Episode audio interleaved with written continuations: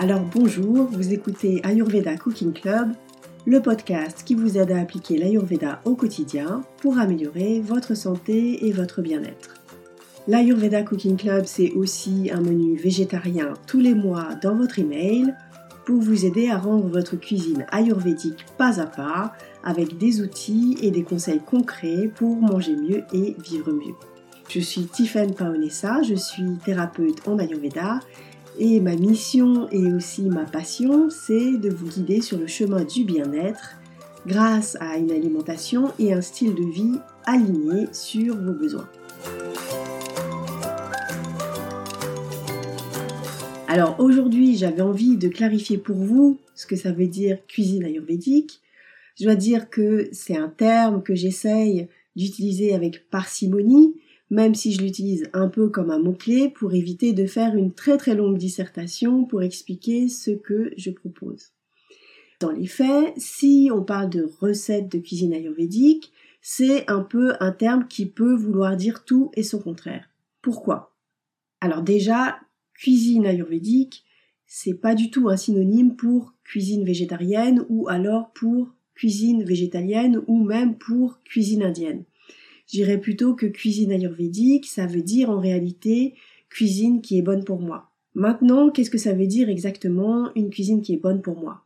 Est-ce que c'est simplement la cuisine qui me plaît, la cuisine que j'aime manger? Par exemple, j'aime les glaces, donc c'est bon pour moi? Ou alors, est-ce que c'est une cuisine qui va répondre à une conception qu'on a de la cuisine dite saine? Est-ce que c'est manger sans gluten? Est-ce que c'est manger beaucoup de légumes? Ou bien euh, est-ce que c'est supprimer les produits laitiers ou même d'autres ingrédients? Vu du côté de l'Ayurveda, une cuisine qui est bonne pour moi, c'est pas juste une cuisine qui me fait plaisir, même si c'est sympa, c'est aussi une nourriture qui est bonne pour ma santé, qui va maintenir mon équilibre, et en termes ayurvédiques, on pourrait dire que c'est une cuisine qui va contribuer à maintenir l'équilibre de ma constitution. C'est une cuisine qui va être digérée, euh, sans trop de difficultés pour me fournir de l'énergie, pour créer des tissus sains et dont je vais pouvoir éliminer les déchets facilement. Comme on est tous différents, qu'on a tous un profil et des déséquilibres spécifiques, qu'également on vit en des zones géographiques variées avec des dépenses énergétiques qui dépendent d'une personne à l'autre, eh bien ça veut dire qu'il n'y a pas de bonne ou de mauvaise nourriture dans l'absolu. En fait, ça dépend des besoins de chacun à l'instant T et dans une situation donnée. Donc, par exemple, dire que le lait d'or c'est une recette ayurvédique, eh bien en réalité, ça dépend pour qui. Peut-être que les produits laitiers et la cuisine végétarienne, c'est très bien pour moi, mais peut-être que pour vous, c'est pas du tout ce qu'il vous faut. Donc je dirais pour cuisine ayurvédique, on a besoin d'au moins trois ingrédients essentiels.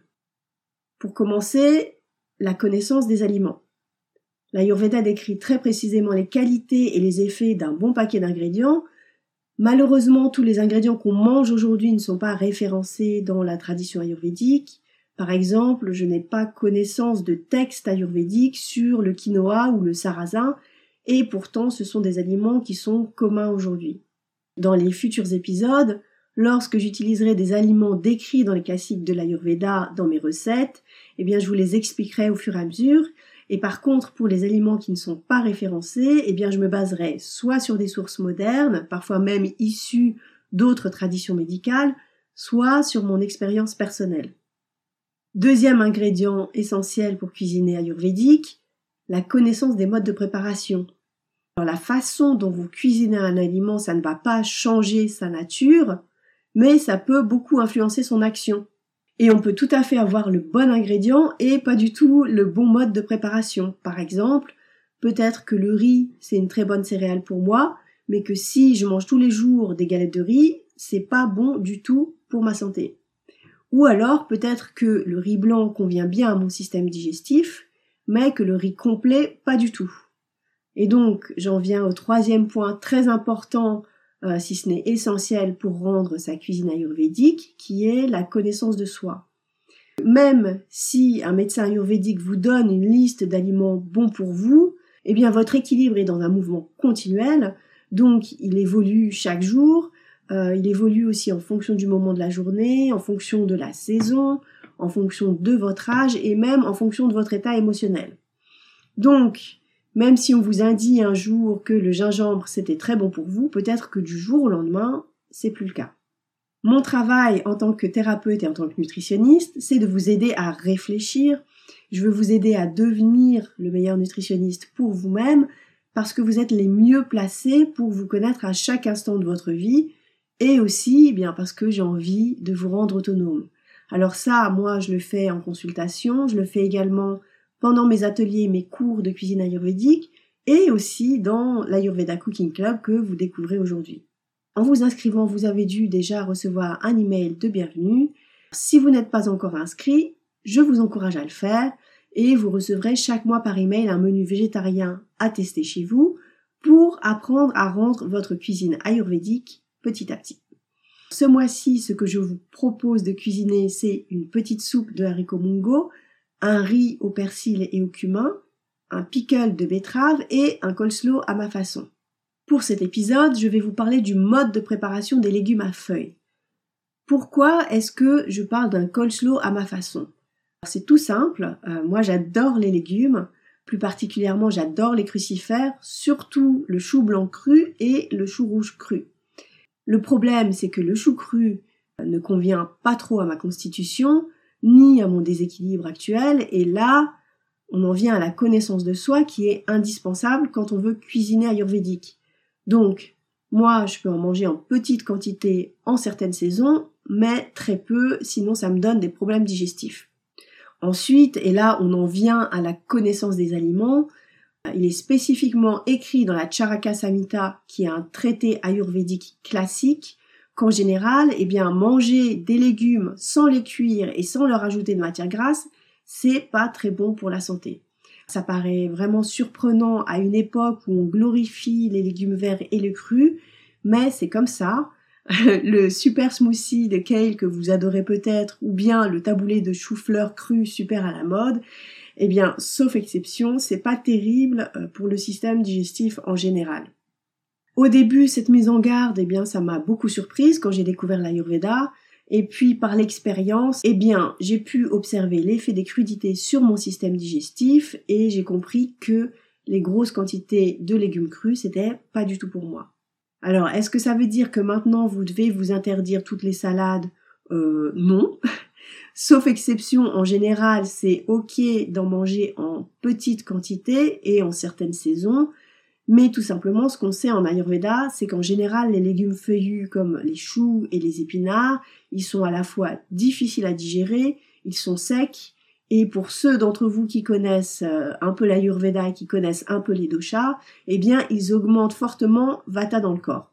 Si vous vous intéressez un peu à l'Ayurveda, vous avez sans doute entendu parler des trois doshas, je ne vais pas m'attarder sur le sujet maintenant. Je vous encourage à vous mettre à l'écoute de votre corps parce que pour moi ça fait vraiment partie euh, de la connaissance de soi et c'est même crucial, surtout en termes de santé.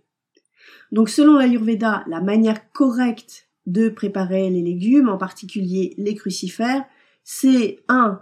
de les faire bouillir, 2. d'éliminer l'eau de cuisson, là on parle pas de boire, euh, de se faire un petit bouillon avec euh, l'eau du chou-fleur, 3 de les égoutter, c'est important d'ailleurs si vous cuisinez des épinards. Et puis pour terminer, de leur ajouter un peu de matière grasse pour contrebalancer leur sécheresse. Et puis une fois que vous avez fait ça, si vous avez besoin, vous pouvez poursuivre la cuisson, vous pouvez assaisonner, ajouter des épices, etc. Une des meilleures matières grasses pour les préparer, c'est le ghee, qui est d'ailleurs excellent pour pacifier Vata. Évidemment, je ne suis pas en train de vous dire de mettre trois cuillères à soupe dans une assiette de haricots verts vous devez pouvoir digérer ce ghee. Si vous ne savez pas ce qu'est le ghee, eh bien, je vous dis rendez-vous sur mon site ayurvedageneva.ch sur lequel vous retrouverez une recette de ghee. Une fois qu'on a cuit les légumes feuillus ou les crucifères de cette manière, ils deviennent plus faciles à digérer et ils sont beaucoup mieux absorbés. C'est d'ailleurs vraiment important pour vous si votre pouvoir de digestion est faible. Alors bien sûr, il y aura toujours l'argument des vitamines, on se dit toujours qu'il y a plus de vitamines dans les légumes crus, mais ce qui compte en cuisine ayurvédique, c'est pas les vitamines, c'est ce que vous vous digérez. Donc il n'y a pas d'intérêt à manger une grande assiette de carottes râpées si vous les digérez mal et qu'elles partent directement aux toilettes. C'est beaucoup plus pertinent de cuire les légumes et de perdre un peu de ces précieuses vitamines, mais d'assimiler ce que vous mangez parfaitement. Pour en revenir à mon fameux coleslaw revisité à ma façon, je vous propose de cuire le chou et les carottes. De cette manière, vous pourrez profiter de toutes les qualités gustatives du chou sans ses inconvénients. Je vais aussi juste vous dire un petit mot sur la soupe de haricots mungo qui accompagne ce menu. Je reparlerai plus tard en détail de cette légumineuse parce qu'il y aurait beaucoup à dire. Alors pour faire court, le haricot mungo est considéré comme une des meilleures légumineuses en Ayurveda. Euh, c'est une légumineuse qui est assez exceptionnelle parce que non seulement elle est légère et digeste, mais en plus elle est nourrissante et fortifiante. Alors en quoi c'est exceptionnel? Bah, en général, euh, les aliments nourrissants sont souvent, pas toujours, mais souvent, lourds à digérer. Alors, est-ce que je suis en train de vous dire que le haricot mungo, c'est le dernier superfood à la mode et qu'on va en manger tous les jours? Euh, Non, pas du tout. Euh, encore une fois, ça dépend de vos besoins, mais vous pouvez tester et voir comment ça fonctionne pour vous. Personnellement, moi, j'en mange régulièrement, aussi parce que c'est la légumineuse qui est la moins dérangeante pour Vata, et une fois qu'elle est bien préparée, on peut vraiment la rendre très facile à assimiler sans avoir les problèmes fréquents avec les lentilles et les haricots secs comme les ballonnements, les maux de ventre, euh, la constipation, euh, etc. Cette légumineuse, c'est un trésor et vous la trouverez en France en général dans les boutiques asiatiques et puis sinon en Suisse, vous en trouverez même en bio en supermarché. Alors avant de vous quitter, je vais insister sur la manière de préparer le haricot mungo c'est important, comme pour toutes les légumineuses, de le faire tremper la veille.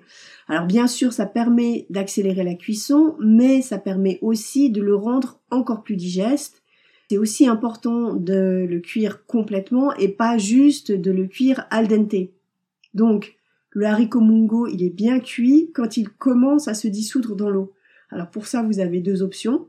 Soit vous le cuisez à la casserole et ça vous prendra bien 45 minutes, Soit vous le cuisez à la cocotte minute, et là vous en avez pour 6 à 7 minutes après le premier sifflet. je pourrais en parler beaucoup euh, de ce haricot et des manières de le préparer, mais je réserve ça pour une autre fois parce qu'on va l'utiliser sous d'autres formes dans une prochaine édition.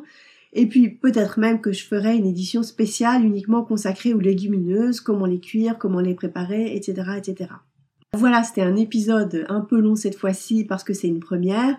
J'espère que cet épisode vous a intéressé. N'hésitez pas à m'écrire et à me dire vos remarques parce que c'est mon tout premier.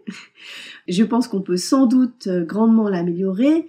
Et puis aussi parce que j'aimerais bien que ce club, ça devienne un espace de création, qu'on puisse faire évoluer ensemble dans un esprit positif. Je sais que pour certains d'entre vous qui découvrent la cuisine végétarienne, ça peut être un peu déroutant tous ces nouveaux ingrédients, mais je pense vraiment que au fur et à mesure que vous découvrirez les propriétés de ces ingrédients, vous verrez que ça vaut vraiment la peine.